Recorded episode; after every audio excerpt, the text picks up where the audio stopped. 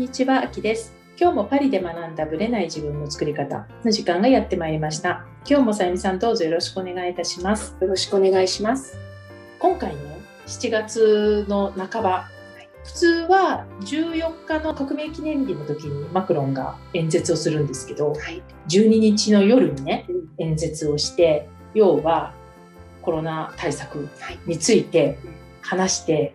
結構激震が走っているっていう。フランス中にワクチン信仰者信奉者の人はそんなね全然気にしてないことだとは思うんですけどそうじゃない方とか小さい子供を持ってる親御さんとかやっぱり打たせるのに躊躇してる人たちにとっては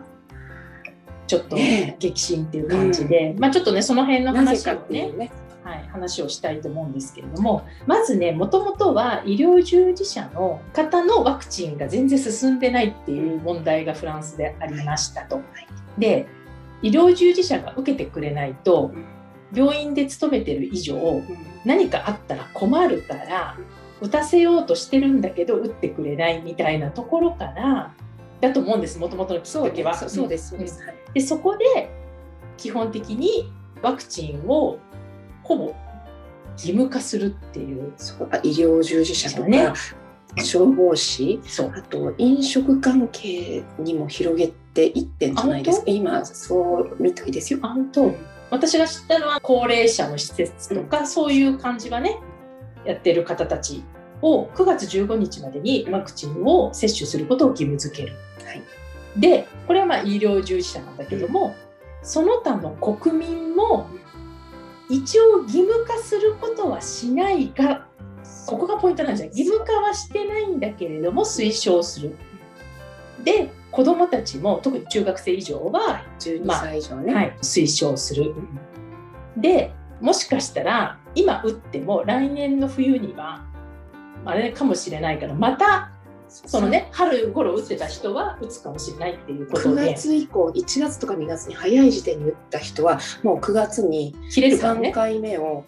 打ち始めるみたいなことを言ってますよね。でパッサニテっていう衛生パスポート要はワクチンを接種しましたよっていうパスポートを今度から提示を義務化するという。で情報をみんな錯綜してるからねもう大変なんですけども。7月中はまだ大丈夫なんですけども、8月に入ったらいわゆるカフェとかレストランとかあとコマーシャルセンターってねいろんなお店が入っている商業施設商業施設ですよね。あと航空機って書いてあるから空港とか飛行機ですよね。電車バス。そう長距離の電車バスに関しては提示を求められる。一応今のところは PCR の検査の陰性証明でもいいんですけれども、ポイントはこの PCR が今までは国民だったらね誰でもタダで受けられたものを、ね。保険ではい、ただったんだけれども。9月以降に一気に金額を上げて有料化する。つまりワク気チン。軽に受けれそない。う。なくなる今までは国の保険で賄ってたけれどももう自費でやりなさいっていう感じですよね。だからワクチンを打たないと PCR 検査うんをしなければいけないだけどそれにお金がかかるから何度も何度もやってるととんでもない出費になる。すごい金額が上がるらしいですよ。でそのテストをしないことにはワクチン打ってない場合、はい、それがネガティブっていうのを証明でしないとカフェにも行けないんですよね。レストランにもで今聞いたらテラス席もダメってことなんですよね。メなんです。ということで今ちょっとねこう反対派もバッと増えてデモもねデモも始まったりしてるし、あと署名運動もねね、始まってるし、あとこれってじゃあ誰がコントロールするのっていう要はレストランでやってなかった時にレストランの人はじゃあ警察が捕まえるの？とか誰がそれをコントロールするのかっていう司令塔がない。一つ不思議なのが警察官軍隊はい、の人たちは義務じゃないんですよ。あそうなんですか。だからなぜってそれも突っ込まれてて、うで彼らこそんうんね本当は受けなきゃいけないんじゃないかと、だけど彼らは受けなくて義務じゃないっていうのは受けたい人は受けてもいいしどっちでもいいってことで何すよね。かあるって言ってるんですよ。彼らがもしワクチンを打って副反応とかが出て何かあった場合に大変なんじゃないかなってもう出ると前困るから、出ると困るから彼らにだからですよね。っていう話をすごくしてました、うん。こう裏が絶対あると。ということでフランスが今大揉めに揉めていると。いうことで今ワクチンを受けてる最中の人もいて例えば受けてる人も1回目終わった後2回目の時にバカンスが入っちゃったりして難しいとかね、そう。2回目終わって例えばその2回目のあと2週間経たないとワクチンその打っていうねパスポートが出ない、完了ねとはならないんですよね。ね、だから急にパッと受け始めた人もいるしでも今受けても今度は会社によるけども3週間後なのか6週間後なのかまた2回目を受ける時までに今はなんかどうやら全国区でだからバカンス先でもワクチンを打てるようにするっていうふうに言ってるらしいんですけども、この9月に向けてね多分混乱すると思うんですよ国が。いろんな意味でだって事務的にもこれなかなかやるとか言ってはみたものの大統領が言ったもののどうやってやるのみたいな。だってねすごい高齢者とかちっちゃな子とか例えばスマホ持ってない子もいるし高齢者だってそんな使えない人もやっぱりいるんですよね、どの国もそうだけど。そういう方たちがパス持てるみたいな。なんか紙じゃ私は紙にあの QR コードがなんか印刷。そうそうそれかなと思ったんですけどちょっと私もそうそう高齢者。しかないんですね。ね。でもその QR コードもずっと持ってて日が経ってうん。例えば水がかかってあにじんじゃったとかになったらみ込めないしどうするんだろうと思ってそういう場合。だからちょっとね。混乱してるので、まあ、もしかしたらねでも9月は9月でまだ混乱してるような気がするんですけどね。またちょっと改めてどういう状況かね、はい、日本も日本で大変だとは思うんですがフランスも混乱している本当にどの国も今大変ですね。はい、なので飛行機乗るとかそういうのがちょっと気軽になかなかできなくなってくるかもしれないっていうね、特にワクチン打ってない人たちは。はい、国内でもね大変ですだって国内線でも長距離はダメだってどうしましょうね。だってカフェとかレストランまず行けないんだから。例えば大人親が2人とも打ってたとしても子どもたちがちっちゃい場合ってやっぱり打てないですよ、うん。うん、特に12歳以下だったら、うんまあでも12歳以下だったら大丈夫かな。うん。で子どもたちも例えばうちの子供うん次女なんかは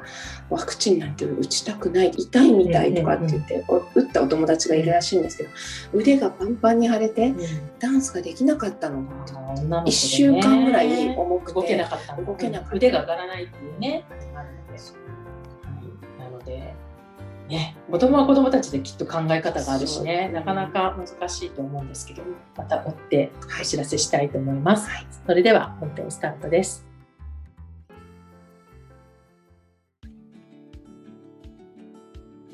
はい。本編です。今日はですねちょっと前にソワメムライブでお話ししたことが結構みんな喝を入れてもらえたとかね結構やる気になったと言ってくれたのでぜひぜひポッドキャストのリスナーさんたちにもシェアをしたいと思ってお話をさせていただきます。テーマはですね夢とゴールは何が違うのかっていう話なんですよ。でもちろんねソワメムのライブの方にはもっと詳しく結局40分ぐらい喋ってますので、まあ、そちらの方を詳しく聞いていただきたいんですけれどもこの夢とゴールが何が違うのか案外ね分かってるようで分かってないんじゃないかなと思うんですね。なのでその話をしたいと思います。で私の方で最初もともと夢とゴールとかを持つ意味っていうものについてお話しさせていただいたんですね。私たちは何で生きるためにそういう目標とかゴールとかを持った方がいいのかっていう話をしたんですけども、まあ、それはね今回割愛させていただくことでお許しいただきたいんですけれども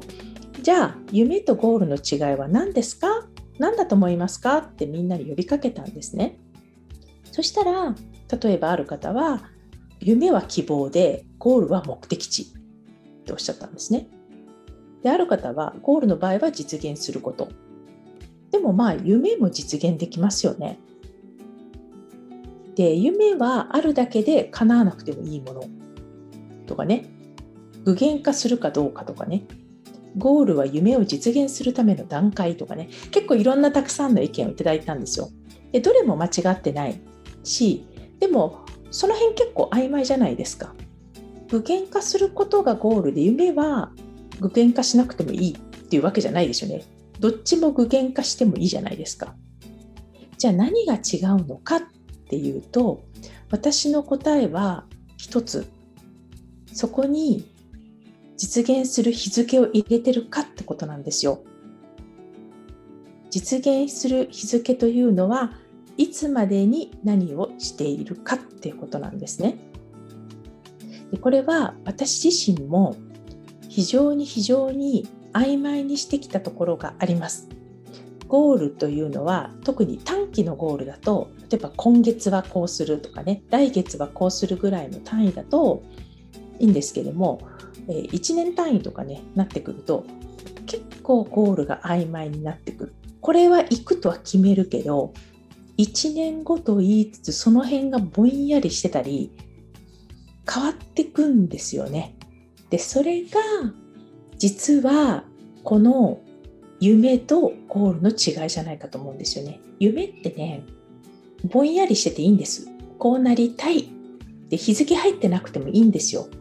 でもゴールはそうしたいと思ったら日付入れないとまず遂行できないというか行動するとこまではいかないんですよね。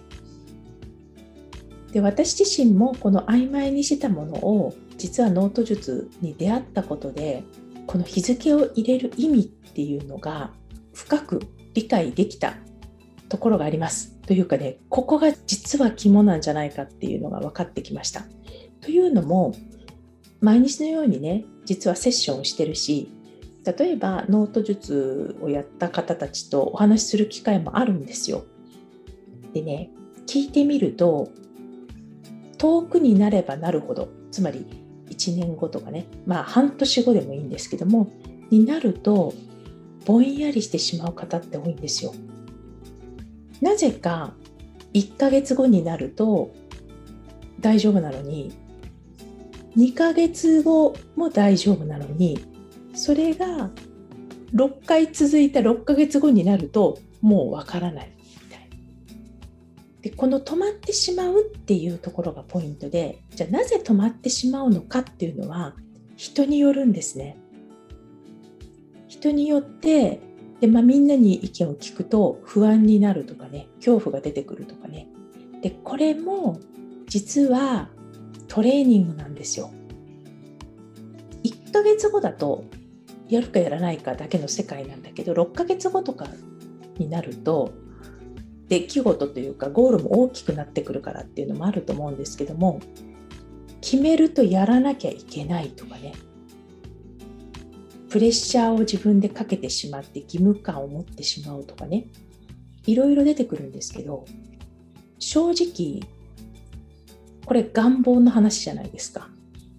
願望なのに義務とかプレッシャーってちょっと矛盾しますよね。そしてその願望にプレッシャーや義務を与えてるのは他でもなく自分自身だってことなんですよ。でこれが私がよく言うブレーキっていうものになってしまうということなんですね。なのでそういう意味では自分でゴールを設定してゴールに対してブレーキをかけてで遠くの世界、まあ、遠くのゴールになるとできないっていう結論になってしまうんですね。だからイメージできないとかね期日を入れられないという方の場合はこれは無意識に今まで避けてきたとかねやってこなかったからしてなかっただけなんですよ。でこれこそがトレーニングだと思ってます。練習しないとうまくならないんですよ。だから私も今半年後1年後、えー、とちょっと前のね大場奈々子さんの話にもありましたけど彼女は5年後10年後っていうのを考えてて、まあ、そこからかなり私もインスパイアを受けたんですけどもそこからやっぱり遠くを見るで遠くでかつ日付を入れるっていう練習をして今ちょうどこのノート術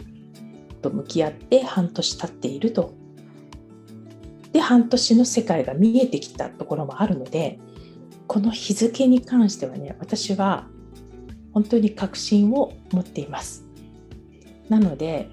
なぜこういうことが起こってしまうのかって、まあ、もちろん一人一人ケースもあると思うんですけども長期的なゴールが見つけられないという方の場合には必ず何かブレーキがかかっている。あるいは今までやってこなかっただけで苦手意識を持つ必要も全くないしだってやってこなかっただけなんですよ。自転車に乗る練習しましょうっていうのと全く一緒なんですね。なので目的地を具体的にいつまでにっていうこのいつっていうのを一回決めてみるっていうことをお勧めしたいと思います。いっぱいねこの実例はあるんですけども、まあ、ちょっと今日はねしないでまたいつかお話ししたいと思うんですけどもこの日付の入れ方っていうのが構ポイントになってきて私も実はセッションで意図的に変えます。本人がやりたいっていう日付にあえて変えていくっていうところを結構意図的にやってますね。なので夢を夢のままでいたい。夢見る夢子ちゃんでいたいというのであればもちろんそれは全然構わないと思うんですけれども夢を実現するっていうところまで、まあ、要はゴールに持っていくっていうことであるならばこの重要なポイントはぜひぜひ意識していただきたいなと思います。まあ、詳しいことはね、ソアメムライブを見ていただきたいし、Facebook とかインスタでやっております。また、この日付の入れ方というかね、なんて日付を入れるといいのかみたいな話もね、ノート術の方でお伝えしてますので、よかったら8月後半から始まる19日、30日、9月9日、2本講座はありますので、よかったらぜひぜひ見ていただきたいし、その本講座の種明かしを知りたいのであれば、ぜひ養成講座の方が20日、31日、9月10日とありますので、よかったら参加していただきたいと思います。ということで、今日はおしまいです。ありがとうございました。